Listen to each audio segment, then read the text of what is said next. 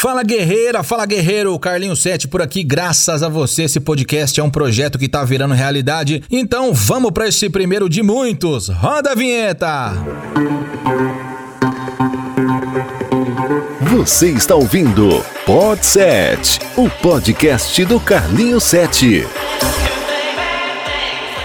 Bom, antes da gente começar, deixa eu me apresentar direito. Muita gente me conhece aí pelo programa de rádio que vai ao ar de segunda a sexta, das 4 às 7, pela 7 Colina 101.7 FM de Uberaba, mas além de radialista, eu também sou escritor e cronista. Sabe uma coisa que eu acho engraçada? É que muita gente me vê aí tatuado, andando de moto com camiseta de caveira, bem no estilo bad boy, mas quando vê meu conteúdo já pensa: nossa, não sabia que você era escritor, não sabia que você entendia de investimentos. E aí depois que me conhecem, aí sabe que ofereço ofereço algo de bom, algo que agrega, e quase todos os dias eu recebo mensagens de pessoas que dizem que adoram a forma que eu escrevo e que falo as coisas, porque eu digo de uma forma simples, do jeito que qualquer pessoa consegue entender. Dos meus livros de ficção estão Crônicas do Incorrigível Jesse, Desamores e Sina, a saga de Serafim e seus filhos. A parte 1, a parte 2 ainda não está lançada. E de não ficção tem o Aí Tem, que virou livro, que era um quadro que eu tinha pela Rádio Sete Colinas, e qual a sua relação com o dinheiro, e é por conta desse último livro que eu tô aqui.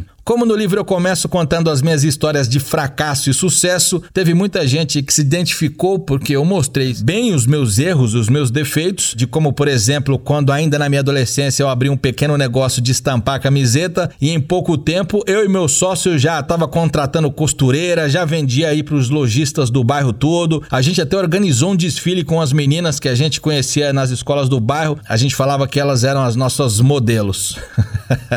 Obviamente que a gente não foi adiante, mas eu ganhava o meu próprio dinheiro.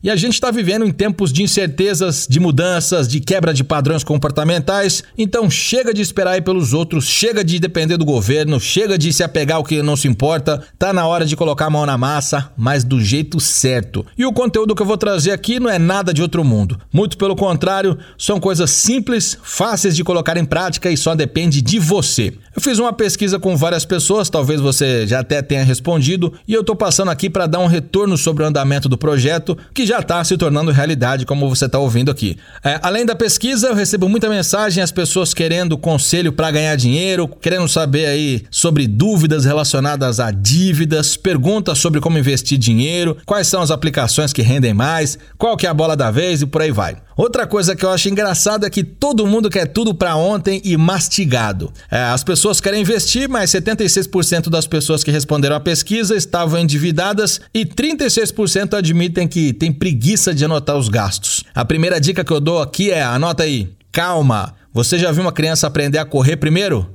Não, né? Ela pode até tentar, mas vai cair. A ordem natural é engatinha, fica em pé, anda apoiado, anda cambaleando, caminha e depois corre. Se você espera que eu só fale aqui sobre investimentos, já está começando errado. Vai com calma, gafanhoto. O que eu tenho para te passar sobre conteúdo de finanças sempre vai ser de forma simples e objetiva.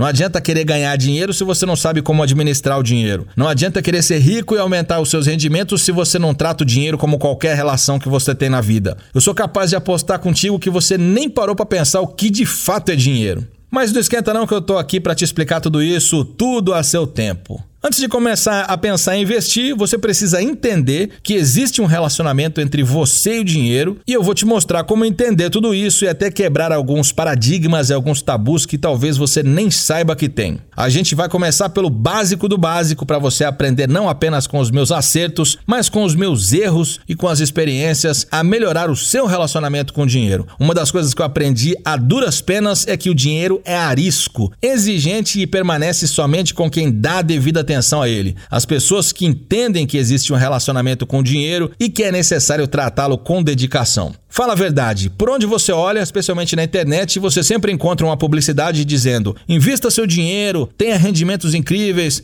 Mas que dinheiro se não sobra? Hoje em dia a gente encontra mais consultor de finanças do que pedreiro por aí, é ou não é? E quem é que te ensina a arrumar a casa?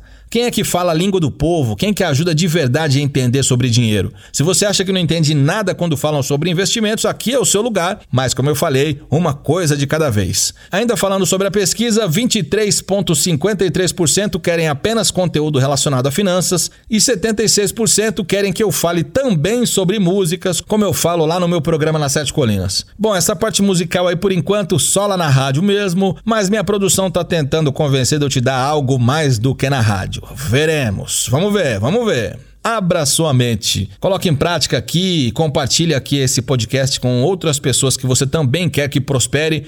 Quer ganhar mais dinheiro? Mão na massa. Quer administrar melhor o seu dinheiro? Cola em mim que você brilha. Fica ligado aqui para mais conteúdo gratuito e exclusivo que eu vou disponibilizar. E não esquece de me seguir lá no Instagram, carlinhos7. E se gostou, faz uma postagem, usa aí a hashtag pod7 ou me marca lá que eu reposto, beleza? Tamo junto e é só o começo.